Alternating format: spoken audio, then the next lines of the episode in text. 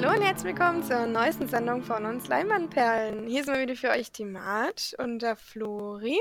Servus. Und der Felix. Grüße. wir haben ein neues Programm, was wir ausprobieren und ich hoffe echt, das klingt so gut, wie wir es uns vorstellen, beziehungsweise wie wir es ausprobiert haben. Ähm, auch wenn wir es dann noch hochladen. Wer weiß, wie lange das dauert wenn das so eine unglaubliche Qualität hat. mal gucken. Wir sind auf jeden Fall ganz gespannt. Wir hoffen, dass es jetzt sich jetzt bei uns auch mal nach einem qualitativ hochwertigen Podcast anhört. Das wäre irgendwie schön. Ähm, da wir jetzt einiges ausprobiert haben, technisch und so weiter. Mal gucken, ich bin auch gespannt. Ich darf ja dann jetzt auch zum ersten Mal schneiden. Oder muss.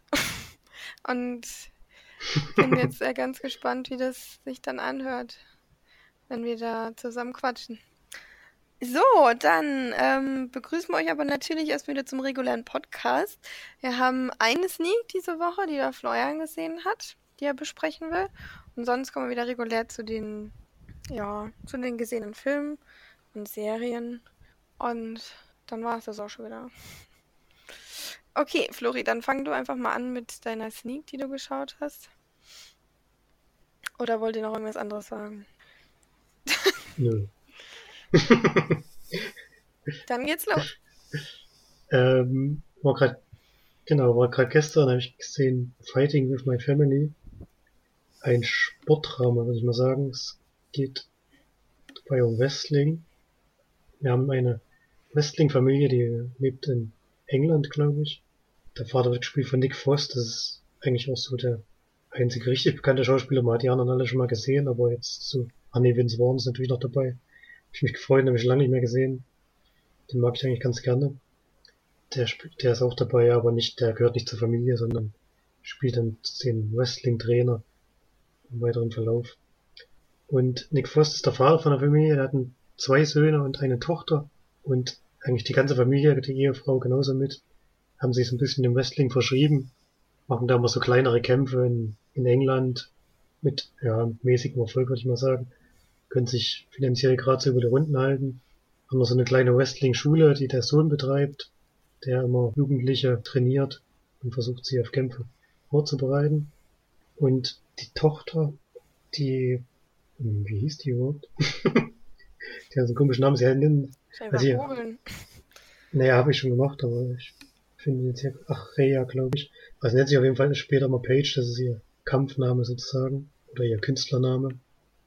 Die hat mit 13 dann auch angefangen, Wrestling zu machen, war da vorher eigentlich so ein bisschen dagegen, aber hat sich dem dann doch verschrieben und kämpft meist mit ihrem größeren Bruder bei so Showkämpfen oder so und sie hat dann mal mit, mit ihrem Bruder zusammen auch Gelegenheit über ein Probetraining in die große also hat die Chance, ein Probetraining zu machen, bei dem man dann letztendlich in die große amerikanische Wrestling-Elite reinkommen könnte. Ich weiß nicht mehr genau, wie diese Vereinigung hieß, aber halt die, die man auch im Fernsehen kennt mit Undertaker und The Rock und was weiß ich, wer da alles so gekämpft hat. Ich habe da jetzt früher nicht so viel geschaut, ich habe da so ein bisschen mitgekriegt, es war ja mal in den 90ern ein relativ großer Hype. Da haben das relativ viele geschaut, aber es ist ein bisschen an mir vorbeigegangen. Und sie hat eben so die Chance, in diese Elite-Gruppe reinzukommen. Kann das Probetraining auch erfolgreich reiten und geht, muss dann aber alleine nach Amerika, denn ihr Bruder wird sozusagen ausgemustert, bekommt diese Chance nicht, was schon zu Konflikten innerhalb dieser Familie führt. Und sie kommt dann eben dieses Training rein und merkt dann nach und nach, was das so für sie bedeutet. Ähm, auch wie, ja, was für An Ansprüche das natürlich sind, die an sie gestellt werden und kommt da wirklich an ihre Grenzen körperlich und auch seelisch, denn es ist ein sehr, sehr einsamer Kampf sie hat sehr, sehr große Probleme auch da in Amerika überhaupt Anschluss zu finden und ja, ist dann eben so eine doch typische äh, Sportlergeschichte, die man auch schon ein paar Mal gesehen hat. Sportlerdrama, wo es darum geht, wie jemand aus einfachen Verhältnissen vielleicht berühmt werden könnte durch einen Sport, den sie halt schon, den sie liebt und den sie schon immer ausüben wollte und der ihr sozusagen die größte Motivation gibt in ihrem Leben. Und dabei beobachten wir dann die Dame der Film beruht auf auch wahren Ereignissen. Gibt auch schon eine Dokumentation über diese Geschichte, nach der der Film, glaube ich, auch so, also auf der der Film so ein bisschen basiert. Und wie ausgeht mich natürlich nicht verraten, aber es ist, wie gesagt, so ein, so ein fortlaufender Kampf, sich dort irgendwie zurechtzufinden in dem neuen Umfeld und irgendwie sportliche Erfolge vielleicht irgendwann mal erreichen zu können. Was gar nicht so einfach ist, denn man muss schon erstmal irgendeinen Kampf kriegen, den man sich auch beweisen kann und das ist schon sehr, sehr schwer da in diesem Metier, in dem sie sich, in dem wir uns befinden, sage ich jetzt mal. Also wenn man jetzt so Filme wie The Fighter oder Rocky 1 oder so gesehen hat, dann kennt man so ein bisschen die Grundthematik des Films und hat das auch alles irgendwie mehr oder weniger schon mal gesehen.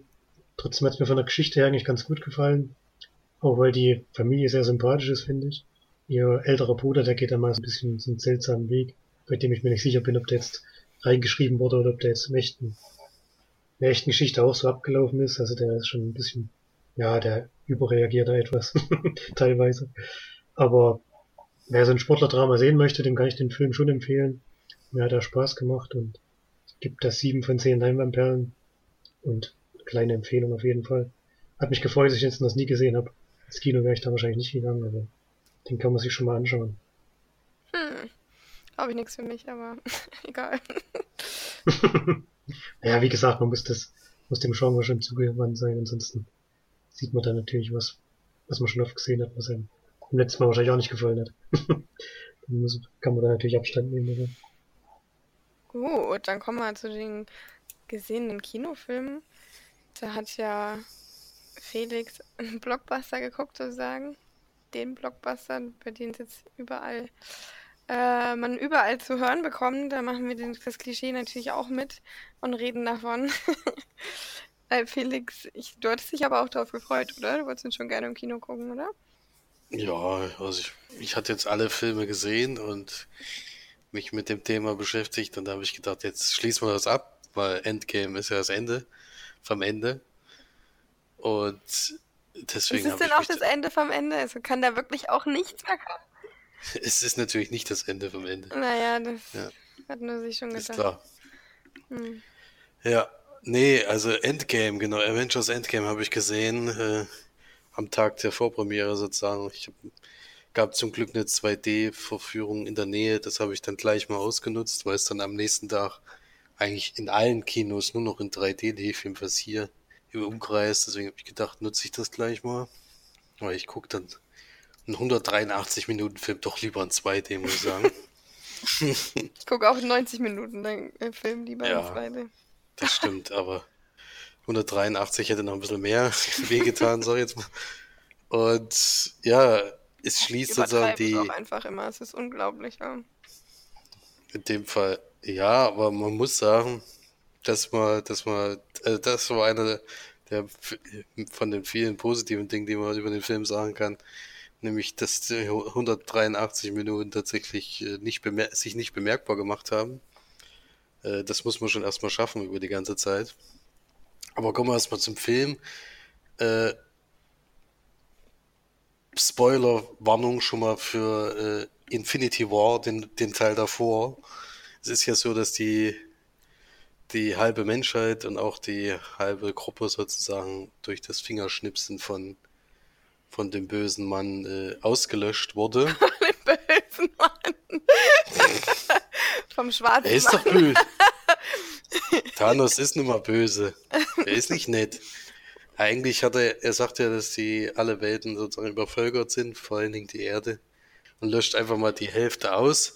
Es hat natürlich auch viele von den Avengers erwischt. Und das gilt es natürlich jetzt im neuen Teil irgendwie zu verändern oder vielleicht rückgängig zu machen oder was auch immer.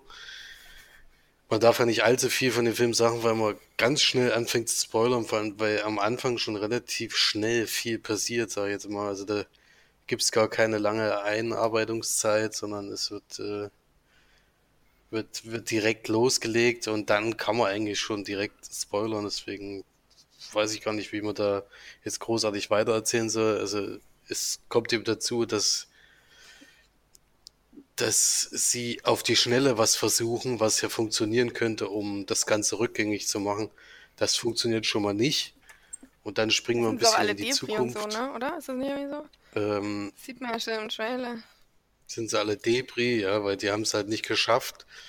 Da kommt ja jeder, äh, die trennen sich die Wege eigentlich so ein bisschen, weil bei einer Welt, wo die Hälfte nur besiedelt ist, und äh, da passieren anscheinend nicht so viele Verbrechen. Jedenfalls geht da jeder seinen eigenen Weg. Äh, und die, den Avengers, äh, das Hauptquartier braucht man auch nicht mehr unbedingt. Und dann, äh, ja, kommt es halt dazu, dass einer, also der Ant-Man ist ja nach dem Spoiler, schon wieder Spoiler, nach, de, nach dem Ende vom letzten Ant-Man-Film ist er in so einer, in der anderen Dimension gefangen. Und der kommt dann durch einen glücklichen Zufall wieder zurück.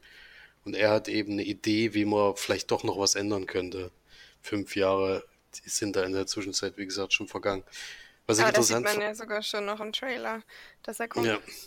also ja dass er kommt. Ja, deswegen ist das jetzt auch kein Spoiler. Mhm. Äh, was ich interessant fand oder was ich ganz witzig fand, wenn tatsächlich die Hälfte der Menschheit ausgelöscht wäre, würde dann alles zerfallen oder würde es nicht zerfallen? Was meinst du mit das, alles?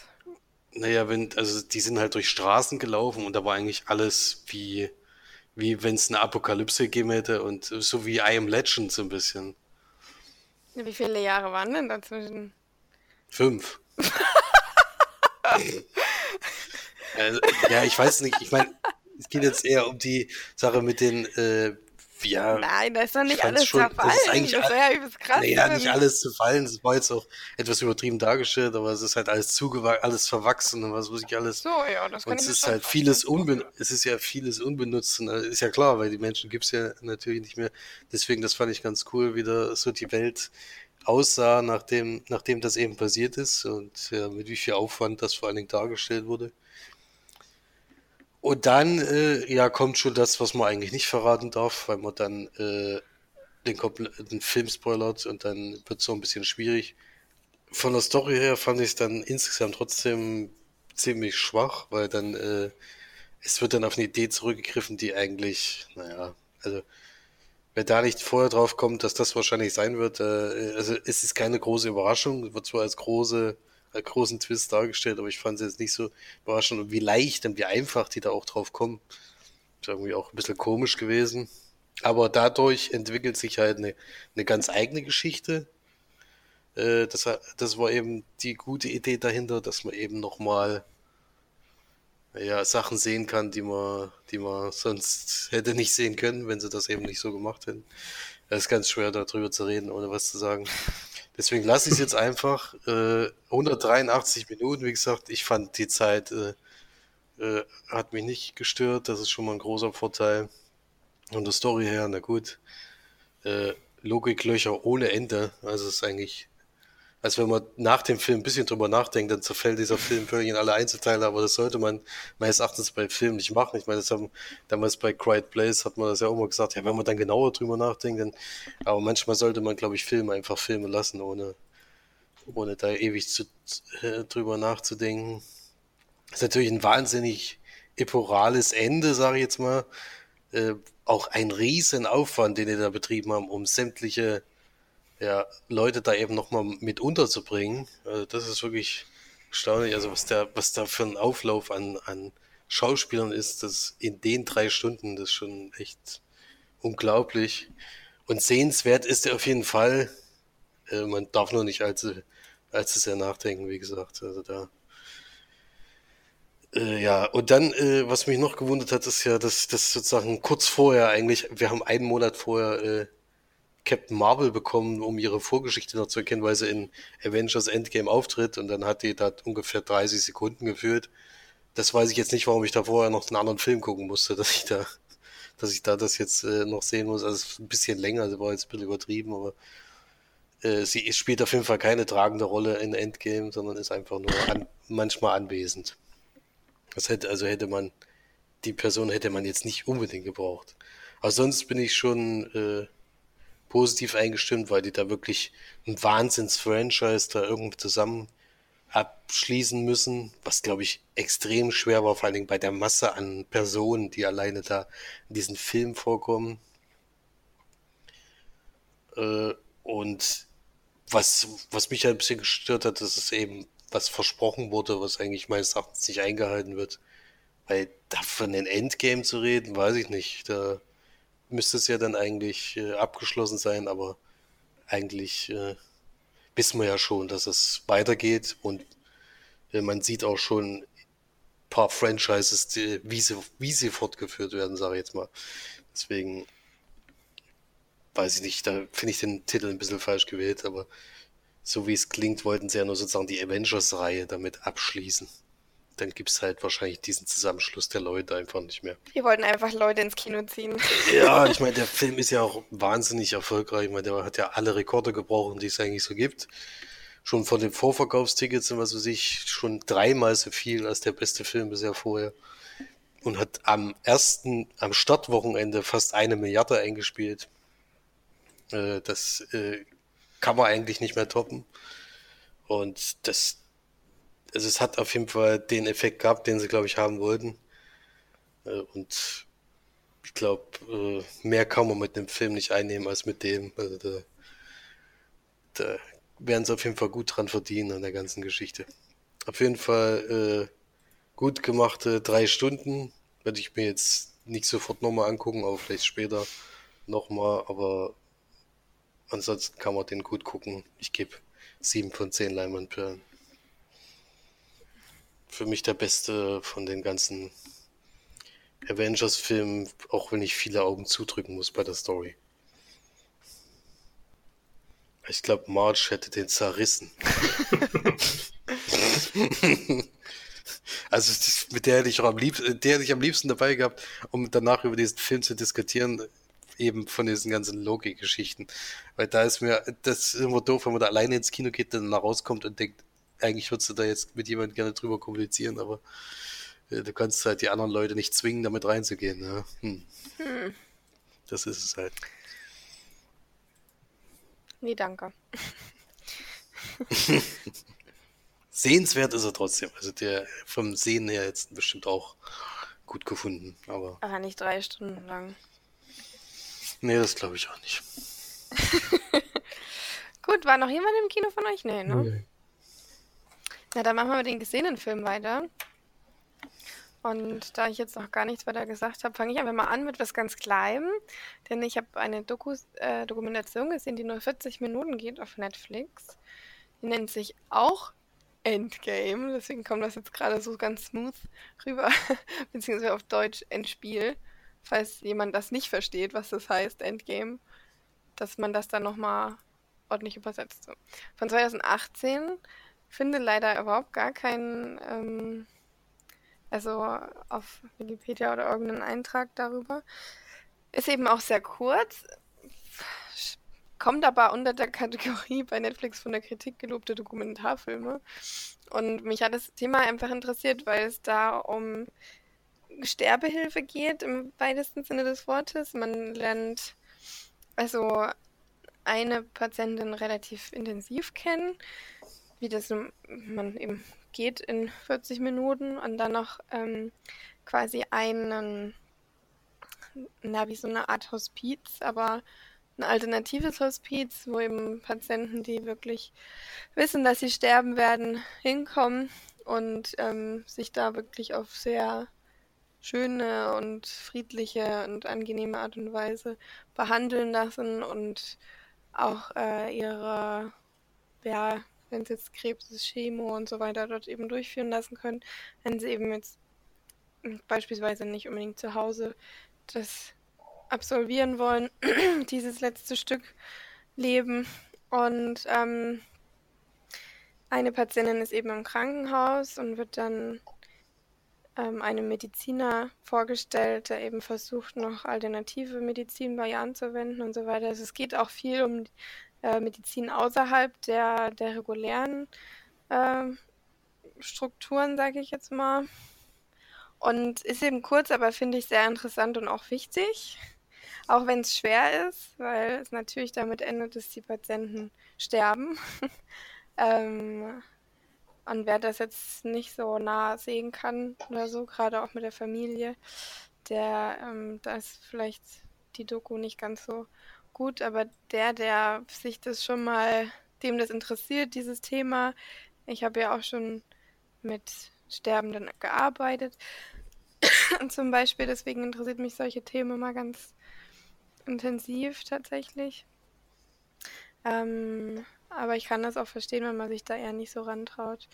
Und es ist eben eine sehr eindrucksvolle und kurze und intensive Dokumentation, die man schon mal schauen kann, finde ich.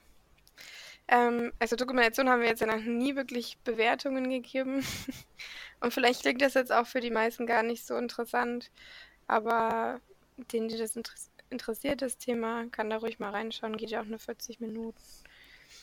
Gehen ja die meisten Serien mittlerweile, die Episoden meistens länger als diese, diese Dokumentation, ja. Kann man gerne mal gucken. Geht dann natürlich auch ziemlich nah. Beziehungsweise wäre man ein ziemlich schlechter Mensch, wenn das nicht nah gehen würde. so, jetzt habe ich mal eine kurze Besprechung gerockt. Ich glaube, so kurz habe ich noch nie besprochen. Aber gut, was soll man da auch groß sagen? Aber jetzt kannst du mich nicht mehr dissen, Felix. Jetzt habe ich es angezeigt. War, so, dann dürft ihr war übrigens wieder. dieses Jahr für den besten Oscar als kurz, kurz, kurzer Dokument. Also, Doku. aber wieso findest du das? Ich gebe das hier ein. Ich finde gar nichts dazu. Das verstehe ich irgendwie bei- nicht. Direkt bei Netflix Endgame und dann es dann auch. Ja, habe ich auch gemacht. Da kommt immer Endgame, irgendwie Versklavung, irgendwas. Ich schon eh, das ist es nicht. Ja, also gut, dann ist es sogar ja noch interessanter, den vielleicht zu schauen. Wenn er sogar für den Oscar nominiert war. Gut, dann kann einer von euch jetzt weitermachen. Streitet euch drum. Na, dann mache ich schnell weiter mit dem Film, den Felix auf jeden Fall schon besprochen hat. Und zwar bei Nordischen Filmtagen, den habe ich jetzt mal nachgeholt. Den hat jetzt nämlich Netflix gekauft, interessanterweise, und vermarktet den. Ein isländischer Film, Atme ganz normal heißt er. Und es geht um eine junge Mutter, die mit ihrem Sohn ja in so einer kleinen Wohnung lebt. Die hat wirklich große finanzielle Probleme, hat anscheinend gerade einen Job verloren oder schon länger keinen Job mehr gehabt. Und da geht's jetzt so langsam dahin, dass sie, äh, dass der Zwangsvollstrecker kommt und dass sie ausziehen müssen, sich eine neue Wohnung suchen müssen.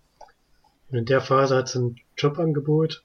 Und zwar kann sie vielleicht am Flughafen die Passkontrolle mit durchführen und macht da so eine kleine Ausbildung. Und in dieser Ausbildung, so beim, ja, bei der Einarbeitungsphase würde ich mal sagen, sitzt sie mit dort an diesem Kontrollschalter, bei der die Pässe äh, durchgesehen werden und bekommt da bei einem, bei einer Kontrolle mit, dass ein Pass wohl irgendwie ein bisschen auffällig ist und von so einer jungen afrikanischen ja, Frau. Und die möchte sozusagen, es ist halt für sie nur ein Zwischenstopp, sie möchte eigentlich weiter nach Kanada reisen und kommt dann aber bei dieser Kontrolle nicht weiter, weil der Pass dann im Endeffekt wirklich als, sich als gefälscht herausstellt. Und sie kommt dann in Island in so ein, ja, was ist das, so ein Wohnheim? Wohnheim, ich weiß nicht, ob es nur für Flüchtlinge ein Wohnheim ist oder bin ich mir jetzt nicht ganz sicher, oder einfach nur so eine Sozialbauwohnung. Und die beiden treffen dann zusammen, und zwar, weil die Mutter wirklich aus dieser Wohnung, der sie noch lebt, trotz des neuen Jobs jetzt erstmal rausgeschmissen wird, sich auch einen neuen Wohnplatz suchen muss und auch in diese Sozialbauwohnungen mit reinkommt. Und da lernen sich die beiden dann sozusagen näher kennen und ja, die zwei Schicksale, die sich da sozusagen ein bisschen zufällig äh, auf, aufeinander eingestimmt haben, treffen dann zusammen und wir sehen dann beide, wie sie versuchen, ihre jeweiligen Schicksale ähm, zu verarbeiten und auch ihr Leben zu verbessern sozusagen.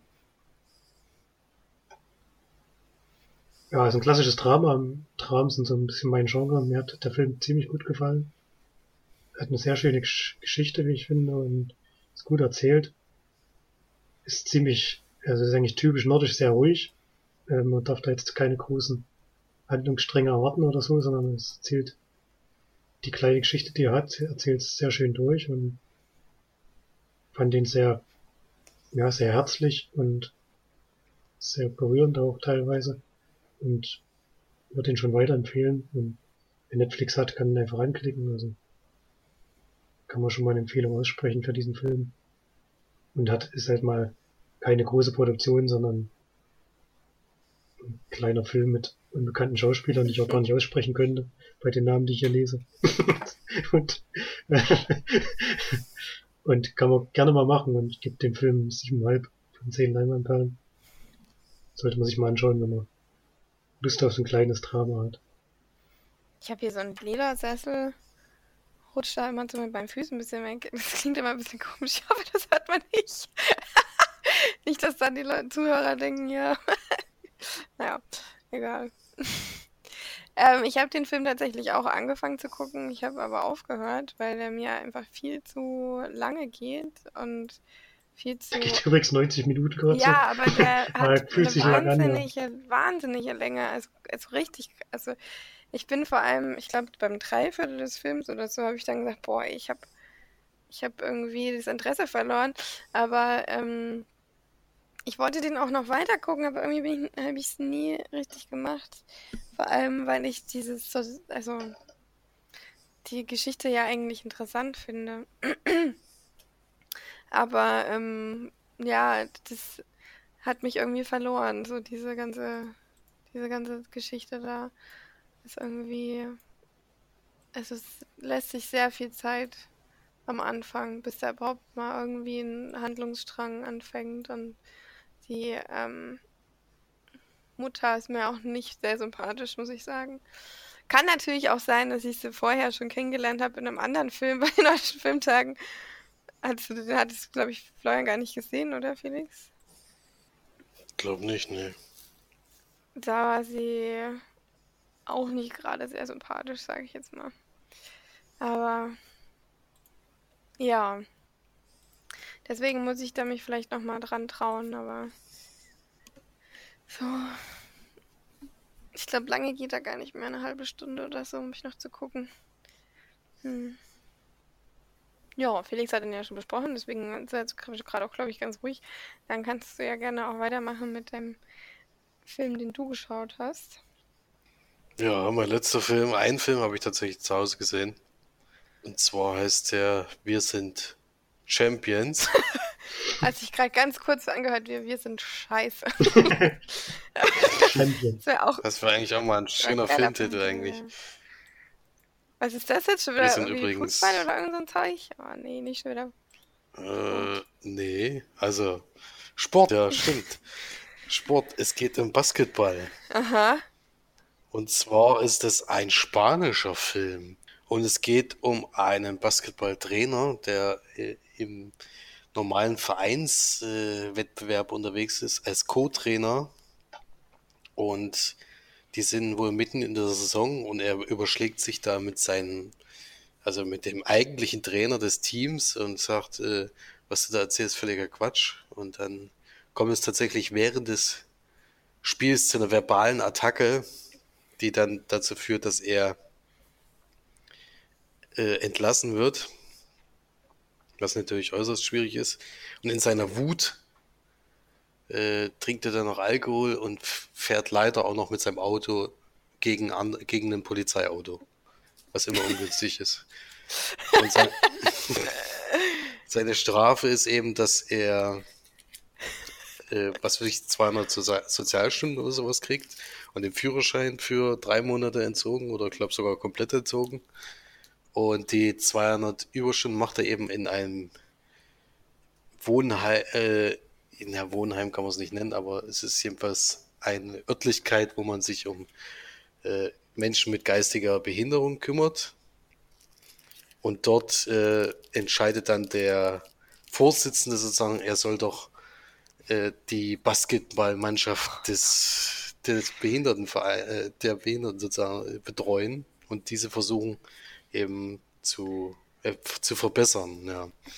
Und dann ist es so, dass, dann acht äh, behinderte Menschen eben zum Training kommen und da formt er, versucht er dann ein Team draus zu formen, was natürlich noch viel schwieriger ist als, als wenn es ein normales Team wäre, weil die da scheitert es eben schon an sowas wie Tripling und solchen Kleinigkeiten. Und er versucht dann eben trotzdem da das Beste draus zu machen. Äh, wehrt sich zwar lange Zeit dagegen, weil er ein ja, sehr unsympa unsympathischer Mensch eigentlich bis zu dem Zeitpunkt ist. Aber entwickelt sich dann eben mit dieser Mannschaft mit. Und äh, ja, dann dürfen die sogar an einem Wettbewerb teilnehmen oder an einer Liga, an einer ganz normalen Liga ist, glaube ich, kein Wettbewerb. und dann treffen die da auch auf andere, andere Mannschaften und dürfen da versuchen, sich zu beweisen. Ja. Was anfangs eben sehr schwierig ist, äh, wird dann eben später dann, glaube ich, für, für beide Parteien irgendwie so ein,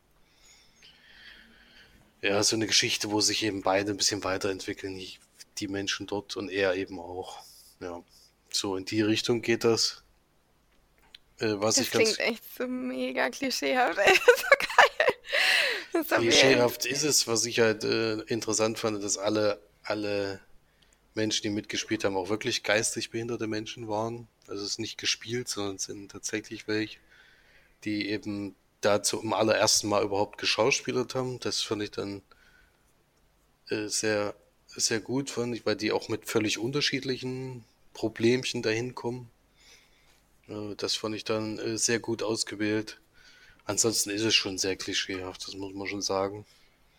Aber es ist ein ganz netter Film, sag ich mal, wo man ein paar Mal schmunzeln kann, weil es eben dann ein paar Sachen gibt, die eben passieren, die eigentlich nicht passieren dürfen, aber das ist dann eben halt so. Und deswegen kann man den schon mal gucken, aber es ist jetzt kein Film, den ich jetzt unbedingt empfehlen würde. Es ist halt also, auch wo so, ich jetzt sagen würde, ihr müsst den sehen. So wie jetzt, wie heißen denn die Filme alle, da wo es dann ins Gefängnis kommen und dann machen sie im Gefängnis die, die Baseball oder, oder was weiß ich, Football-Liga oder keine Ahnung, das hat man irgendwie schon so 10.000 Mal gesehen und dann ist der Coach eigentlich nicht so geil und dann ändert er sich aber und ach, was weiß ich. Auf jeden Fall überraschenderweise, deswegen wahrscheinlich auch nach Deutschland kommen, der erfolgreichste äh, Film in Spanien seit Jahren. Also dieses Jahr auf jeden Fall sogar vor Endgame. aber er ist jetzt auch gerade erst angelaufen. Ich glaube, der überholt den noch, aber dann ist er eben Platz zwei. Äh, also sehr großer Erfolg in Spanien. Schön. Da, da, kann ich auch. Achso, nee, was soll was sagen? Ich wollte nur sagen, dass ich, dass ich so 5 von 10 Leinwandperlen geben würde. Achso, ja. Sehr schön. Da kann ich auch gleich sehr gut überleiten, weil was ich tatsächlich tatsächlich vergessen hatte, war, dass ich am Wochenende ja zu Hause war. Und äh, letzte Woche wieder die ähm, Kurzfilme liefen in Römhild, da wo wir herkommen oder wo ja unsere Eltern wohnen. Die ja auch schon Felix, glaube ich, auch, oder auf jeden Fall Florian schon mal miterlebt haben. Die ja früher in ähm, Zellat Melis liefen und jetzt äh, quasi an jemanden in Römhild übergegangen ist, der das da zeigt. Weiß nicht, Felix, hattest du die auch mal gesehen? Augenblicke heißt das immer. Augenblicke 2019. Ja, hatte ich auch schon mal gesehen. Genau, da waren am Anfang und am Ende wieder unsere Kumpels da, die ähm, der Wolf, der Bär und der Hase die Musik machen im Wald. Die waren diesmal leider nicht ganz so witzig wie die Male davor, muss man leider sagen. Sie waren auch gut, aber jetzt nicht so unglaublich lustig. Und die Kurzfilme kann ich auch sehr schnell besprechen, weil ich habe tatsächlich nur drei davon gesehen. Da wir das nämlich mit einem mit einem Afghanen geguckt haben, der einfach nichts verstanden hat. Und dann danach erstmal zehn Minuten, teilweise länger als der Film ging, erklärt werden musste, was da so gerade passiert ist in dem Film. Aber ähm, so viel dazu. Deswegen habe ich mir drei Filme mit angeschaut. Einmal einen, den wollen die Eltern auf jeden Fall mit euch noch gucken, deswegen verrate ich da jetzt nicht ganz so viel.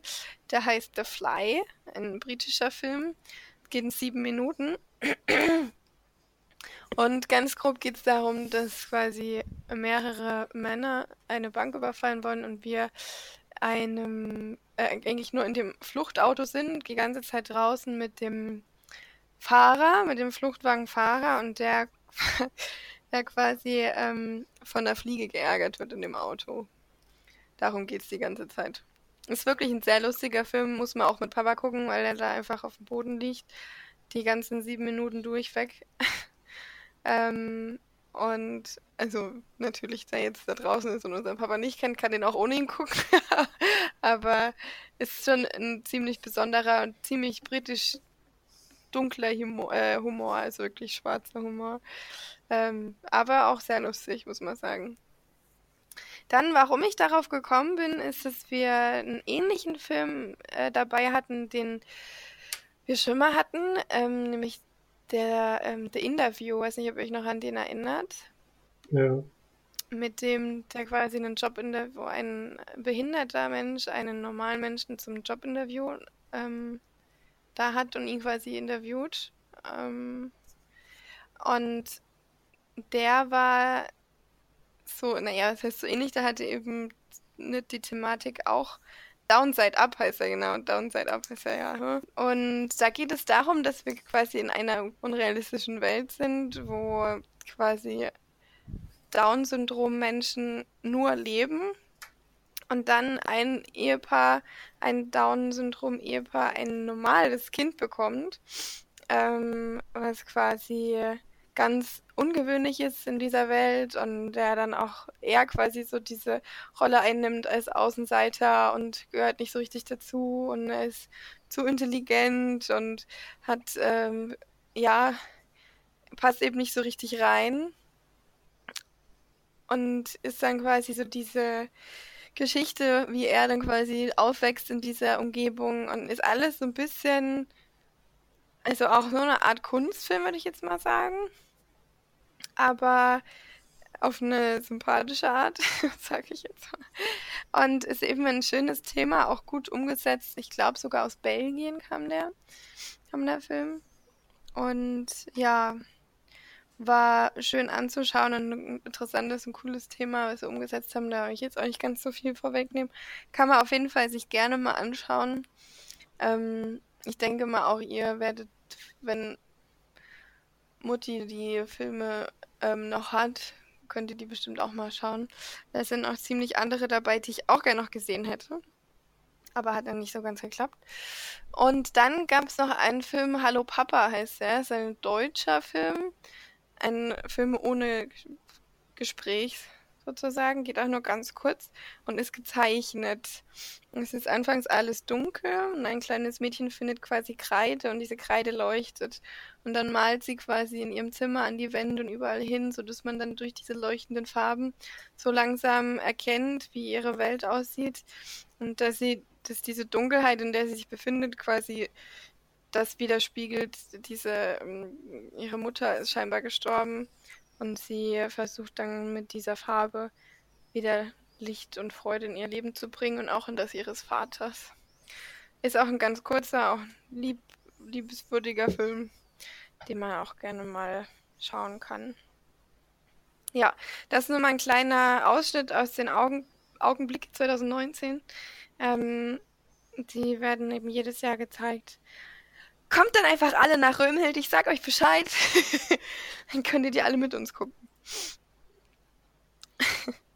ja, das war jetzt erstmal von mir. Dann hatte Florian, glaube ich, noch einen Film. Ja, genau. Ähm, ein Lied in Gottes Ohr habe ich geguckt. Den gibt's bei Prime, glaube ich. Ja, hab ich ihn gesehen. Das ist eine französische Komödie von und mit Fabrice Eboué, der spielt auch den ja, Hauptdarsteller kann man nicht so ganz sagen, das sind sozusagen vier gleichberechtigte Schauspieler, würde ich sagen. Und der spielt einen ja, Musikproduzenten, der an so einer großen Firma an angestellt ist, die auch noch ganz andere Sachen machen. Also es ist nur so ein kleines Gebiet von denen. Und der ja, versucht gerade so ein bisschen, ein bisschen ernsthaftere Musik zu machen. Nicht nur so ja, ich weiß nicht genau, was, was sie vorher produziert haben. Auf jeden Fall kommt es zu so einer Versammlung dieser gesamten Firma und ist nicht so richtig vorbereitet darauf, sondern bekommt auch so mit, wie gerade so ein Kollege zusammengestaucht wird, dem sein Geschäftsgebiet nicht so richtig funktioniert zur Zeit und kommt da so ein bisschen verspätet reingestolpert und sagt dann auf jeden Fall zu der Chefin der ganzen Firma, dass er es schaffen wird, im nächsten halben Jahr eine Musikgruppe ich glaube, in die Top Ten oder so, oder er wird einen Hit auf jeden Fall landen mit einer Musikgruppe, die der Firma viel Geld einspielen wird. Und dann steht er natürlich danach erstmal da und merkt so, er hat es ein bisschen Mund zu voll genommen, weiß erstmal gar nicht, was er machen soll. Und führt erstmal so ein Casting durch für verschiedene Musikrichtungen, um rauszufinden, was er für eine Gruppe nehmen will. Und da gibt's schon mal so ein paar sehr witzige ja, Teil, Teile, denn äh, kommt schon kommt schon sehr seltsame Musik und etwas seltsamen Menschen auf und kommt dann im Endeffekt auf die Idee, dass er doch ein Pfarrer, ein Imam oder Imam heißt es, glaube ich. Und ein, jetzt ich, ist mir gerade schon entfallen, wie das bei den jüdischen, bei den jüdischen Gläubigen heißt. Genau, Rabbi. Rabbi. Die drei möchte er gerne sozusagen zusammen vereinen, so als Symbol, dass drei Religionen auch gemeinsam was schaffen können und sucht dann nach Gesangstalenten in diesen Berufszweigen, um da eine Gruppe zusammenzustellen, die dann auf Tour gehen kann. Und ja, weiß ich, wie weit man jetzt in der Geschichte noch verraten möchte. Das ist alles, also von der Story her ist jetzt, passiert jetzt nichts Überraschendes.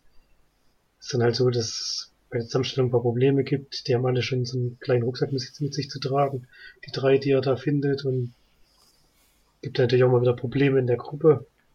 Auch durch die verschiedenen Glaubensrichtungen und ob die sich dann zusammenraufen und dann auch was Gutes schaffen können, das möchte ich mal auch nicht verraten. fand den Film ganz nett. Er ist jetzt kein, keine Offenbarung oder so, aber hat lustige Stellen, mit denen man auch schön lachen kann und hat auch ein paar Stellen, die mir nicht gefallen haben. Ist teilweise ein bisschen klischeebeladen, aber hält sich noch gerade so die Grenze, aber hat schon so seine witzigen Momente. Und ich habe den, glaube ich, Samstagvormittag geguckt oder so, noch halb im Bett liegend. Da funktioniert er ganz gut, aber darf jetzt nicht zu viel Tiefgang oder so, so erwarten. Also ist eine leichte Komödie, die man ganz gut weggucken kann. Mehr dann aber auch nicht. Und gibt da also fünf, fünf von zehn Leinwandperlen, also Durchschnitt. Dann ist jetzt ein bisschen schwierig, da jetzt äh, weiter umzuleiten auf meiner Serie. Aber gut, es muss ja nicht alles immer zusammenpassen, denn ich hatte nichts Leichtes geguckt. Eine Dokumentationsserie eine True Crime Serie, die tatsächlich nur vier Folgen hat, aber alle unterschiedlich lang. 53, 57, 51 und die letzte dann sogar 74 Minuten. Nämlich Conversation with the Killer, Ted Bundy Tapes. Und das hatte mich tatsächlich gereizt, weil ich dachte, dass es mal eine Serie ist, die ähm, wirklich primär von dem ähm, Täter, sag ich jetzt mal, handelt oder, oder nicht handelt, sondern ihn eben primär zeigt oder wie er selber redet und so weiter.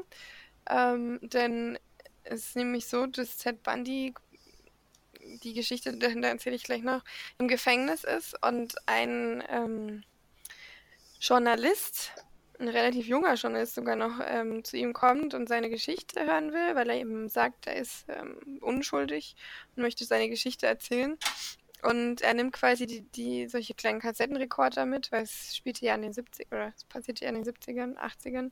Ähm, und er quasi selber dann seine Geschichte erzählt. Und so dachte ich eben, läuft diese, diese ganze Serie auch ab, dass man quasi primär ihn hört und wie er selber darüber erzählt, aber das, so war es leider nicht. Ähm, das wurde immer mal so ein bisschen eingeschoben, man hat ihn schon mehrmals reden hören, also auch öfter mal, aber es war dann eben doch wieder so diese typische Dokumentation. Man sieht auf einem Stuhl wieder, was weiß ich, den Journalisten sitzen, dann ähm, noch irgend so ein Polizisten und solche, also diese typischen Sachen, die es dann eben erzählen, wie es war.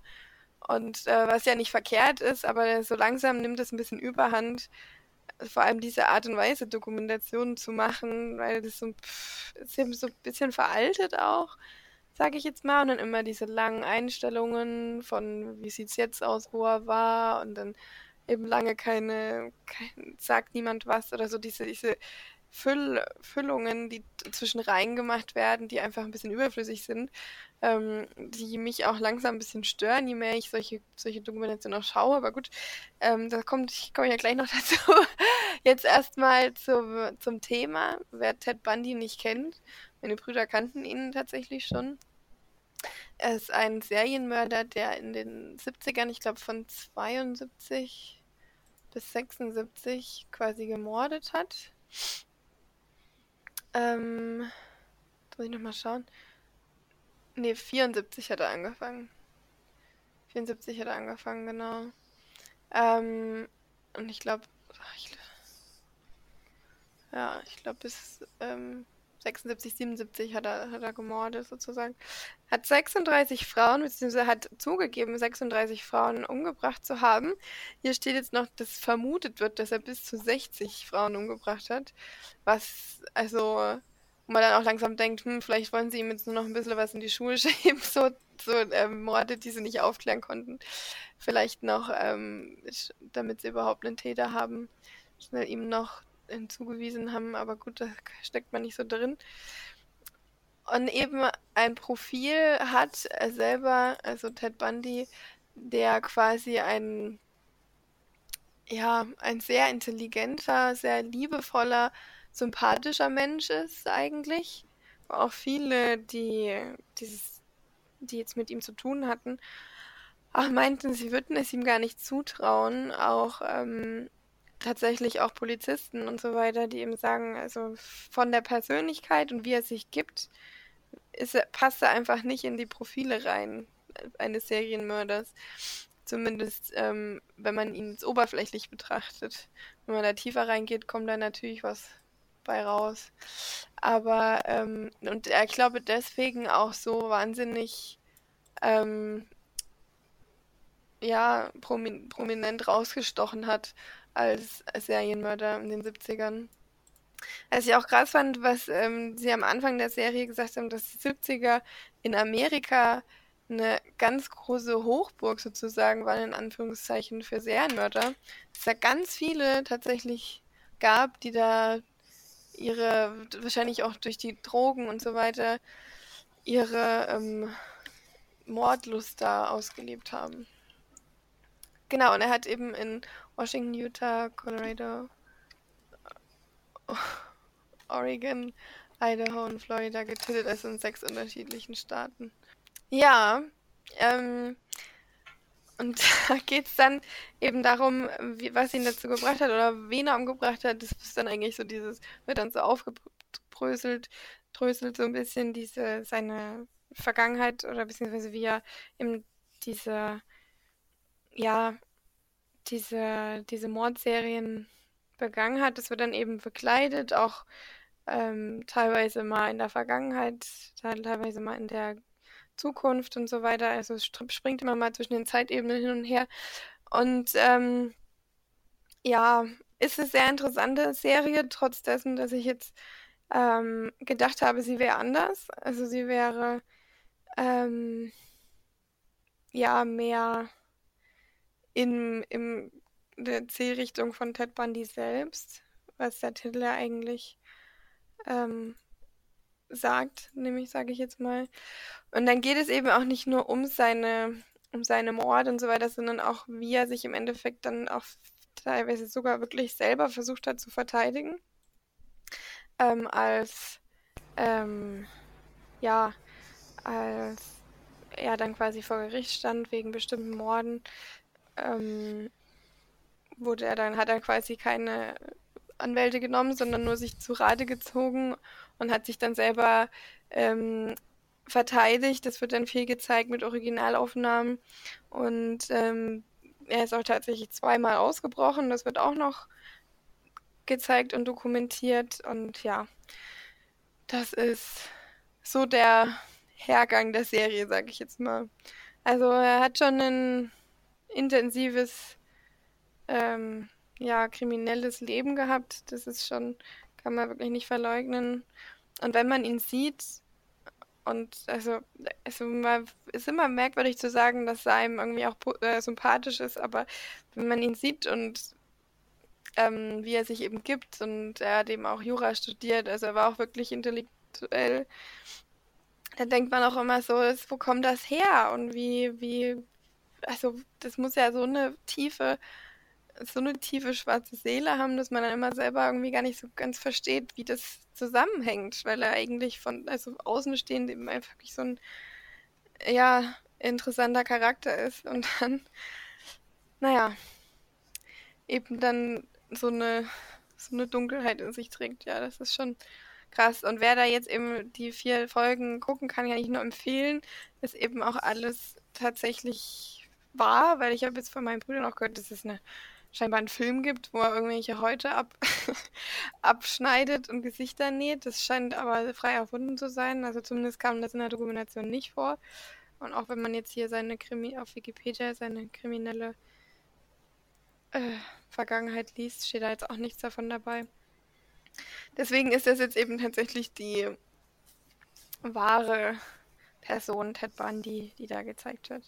Könnt ihr euch gerne mal anschauen, wenn euch das interessiert. Ich weiß ja nicht, ich habe immer so das Gefühl, ihr seid gar nicht so, also Felix vielleicht schon, aber Florian irgendwie nicht ganz so True Crime begeistert. ähm, weiß nicht. Bin da irgendwie, hab da irgendwie eine Ader für. ich habe ja schon diese Dokumentationsserie gesehen mit Ach, Staircase mit, meinst mit, du? Ne? mit, mit Werner Herzog zum Beispiel. Ach so, ach das, ja, stimmt. Die hat mir schon gefallen. Aber es ist, Die- ich mag, es dauert mir vielleicht zu lang, wenn es die ganze Zeit nur um einen Fall geht. Da ging es ja sozusagen jeder Folge um einen einzelnen Fall. Aber wenn es jetzt plus vier Folgen hat, dann geht's ja, Ja, noch. gut, da hat er aber da 36 Fälle Ja. sozusagen. also ist ja nicht nur ein Ja Fall. gut, das war, bei der, das war bei der Serie auch so, dass es da manchmal um einen Serienkiller ging. Also. Mm. Ja, das ist natürlich nochmal ein ganz anderer Ans also das Aspekt, also wenn du da wirklich die siehst, die das begangen haben und die dann darüber reden und sich dann vielleicht verteidigen oder was auch immer, das ist dann natürlich nochmal was anderes, wenn du wirklich das als Dokumentation siehst, also wie es passiert ist und so weiter. Er hat sich eben auch selber nicht, ähm, nicht, also er hat nicht gestanden bis zu einem bestimmten Punkt, ähm, und hat eben auch auf diesen Tapes quasi aus der dritten Person erzählt und eben gesagt, wie es gewesen wäre, wenn, oder wie er es einschätzen würde, wie es passiert wäre, wenn es jemand gemacht hätte in seinen Augen sozusagen. Also er hat sich da immer so ein bisschen rausgehalten, aber trotzdem quasi die Art und Weise erzählt, wie es passiert ist, ne? nur eben in der dritten Person, sodass er nicht gesteht sozusagen. Ja. Also solche Menschen machen mir echt Gänsehaut. Das ist schon echt krass, was das für ein Typ war. Das, naja, das ist schon, wenn man da überlegt, wie, wie gut Menschen auch andere Leute täuschen können und so, kriegt man schon ein bisschen Angst irgendwie. Naja. Ja, würde dich das jetzt interessieren, Felix, oder eher nicht so? Ich habe die mir eh schon vorgemerkt, weil es dann, die wird mir auch andauernd vorgeschlagen. Und da war mir dann schon klar, dass ich das irgendwann mal gucken werde. Ich habe es bis jetzt noch nicht geschafft, aber diese Realfälle Fälle interessieren mich sowieso immer, vor allen Dingen, wenn es viel vor Gericht stattfindet. Das ist ja, das interessiert mich ja eigentlich sehr. Naja, das eher nicht so. Das ist, das ist in einer Folge, glaube ich, der Fall. Es ist wirklich viel so dieses, diese normale Dokumentation, wo Leute interviewt werden, wo alles erklärt wird anhand von Bildern und, und Videos und so weiter. Ja, wenn es eine Folge ist, ist es ja ein Viertel der Spielzeit. Ungefähr vielleicht, ja. Das ist ja auch schon mal was. Und vor allem, wenn er sich selbst verteidigt, das ist ja sicherlich auch interessant. Ja. Na gut, also das war ist auf jeden Fall, ich weiß nicht, wie man die jetzt bewertet. Das ist eben so eine typische Doku-Serie, wo ich ein bisschen mehr erhofft hatte tatsächlich. Deswegen ein bisschen enttäuscht war. Obwohl es immer interessant ist, die Leute zu hören und so weiter.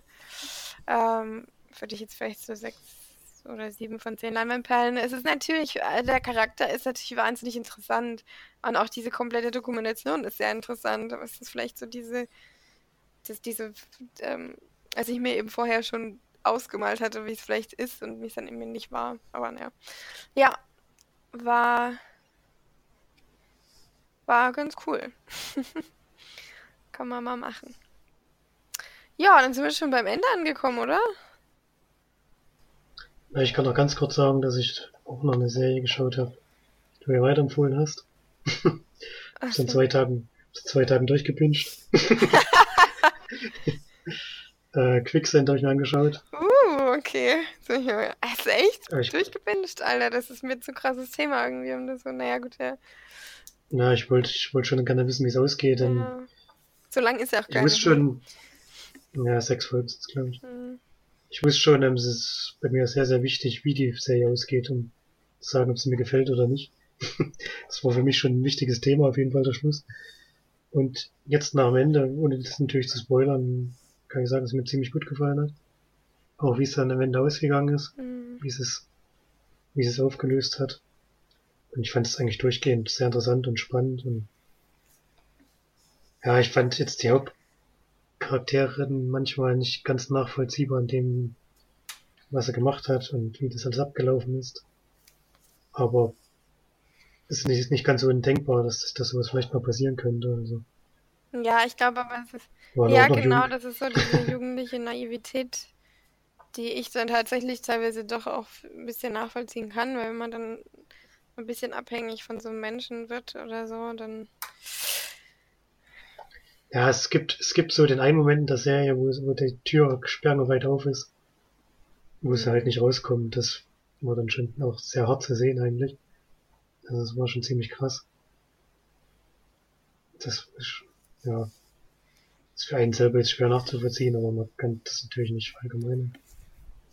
Und es gibt garantiert schon Situationen, so, in denen das passiert ist. Vielleicht nicht mit dem Ausgang jetzt, den es dann genommen hat, der ja sehr dramatisch, sehr dramatisch ist, aber so eine Abhängigkeit von einem Menschen, das ist wahrscheinlich nichts sehr Ungewöhnliches. Ja, hatte denn Felix, hast du das denn jetzt zu Ende geguckt oder du hast ja nur noch eine Folge? Nee. ich, bin, ich, ich bin wieder bei Folge 2. Hm. Wie jetzt? Also von vorne angefangen? Hm. Ja, es gab Ach, dann, wegen es gab jemand, Frau, oder? äh, wegen eine Dame des Hauses, habe ich das erzählt. So. Da kam großes Interesse auf und da haben wir nochmal von vorne angefangen. Das ist doch gut. Des- Deswegen sind wir jetzt erstmal mit Folge 2 fertig. Also es sind wieder noch vier vor mir. Aber man kann es auch ein zweites Mal äh, anfangen. Ja, das stimmt. Ja, kannst, kennst du das Ende noch gar nicht. Das Wichtigste kennst du ja noch nicht. Das ist ja das Gute. Genau, ich kenne das Ende noch nicht und ich muss jetzt nicht die ganze Zeit aufpassen. Ja. Sehr schön. Hatten wir den Kommentare, Florian? Einen haben wir gehabt, der betrifft sogar dich, vom Scheiße. Erik. Der hat geschrieben, das Sinne, ne, nicht, Nee, das war jetzt nichts Negatives. er, er war früher ein paar Mal an Wochenenden in Nürnberg und findet das Sinne Chitta, wie es anscheinend ausgesprochen wird. Sinne-Sitter wird es ausgesprochen. Also es wird Sinne-Sitter ausgesprochen und es wird auch in den Filmen vorher, also ich finde es richtig dumm. Nee, Chinne-Chitter wird es ausgesprochen. Genau, Chinne-Chitter wird es wird eben nicht Sinne-Sitter ausgesprochen. Weil Sinne, so, ja, wegen genau. Cinema So es auch geschrieben. ist doch auch, äh, ist doch auch klar, es doch, muss es doch eigentlich Sinne heißen, wegen Cinema, aber nee, sagen anscheinend Cinema oder so. Naja, egal, nervt mich das immer, wenn die da so, oh, hier haben Chinne Chitter. Halt dein Maul, das klingt so dumm, aber gut. ja, ich glaube, ich sage immer Sinne Sitter, weil es immer besser klingt, aber naja, egal. Was hat er geschrieben? er war dort. Er fand es auf jeden Fall echt genial und er war damals zu der Zeit dort, als gerade das unterirdische IMAX gebaut wurde. Aber da warst du wahrscheinlich noch nicht drin. Nö, kostet ja ewig viel. Ja, IMAX ist halt wirklich so mega teuer, ja, das ist schon krass. Ja, das war's schon. Das war's schon, okay. Gut. Na, sehr schön. Dann haben wir es ja relativ schnell runtergebrochen, sag ich mal. Dann äh, vielen, vielen Dank fürs Reinhören. Ich hoffe, es ist jetzt wirklich gute Qualität und es ist nicht irgendwelche Schnitt Schnittfehler drin. Das kann natürlich auch Das passieren. ist dann deine Schuld. Ja, eben. Aber ich bin gespannt. Dann auf jeden Fall vielen Dank fürs Reinhören. Ihr könnt uns auch natürlich gerne mal Kommentare lassen, wie ihr die Qualität jetzt findet. Und alles drum und dran. Und ansonsten hören wir uns beim nächsten Mal. Tschüss! Tschüss. Tschüss.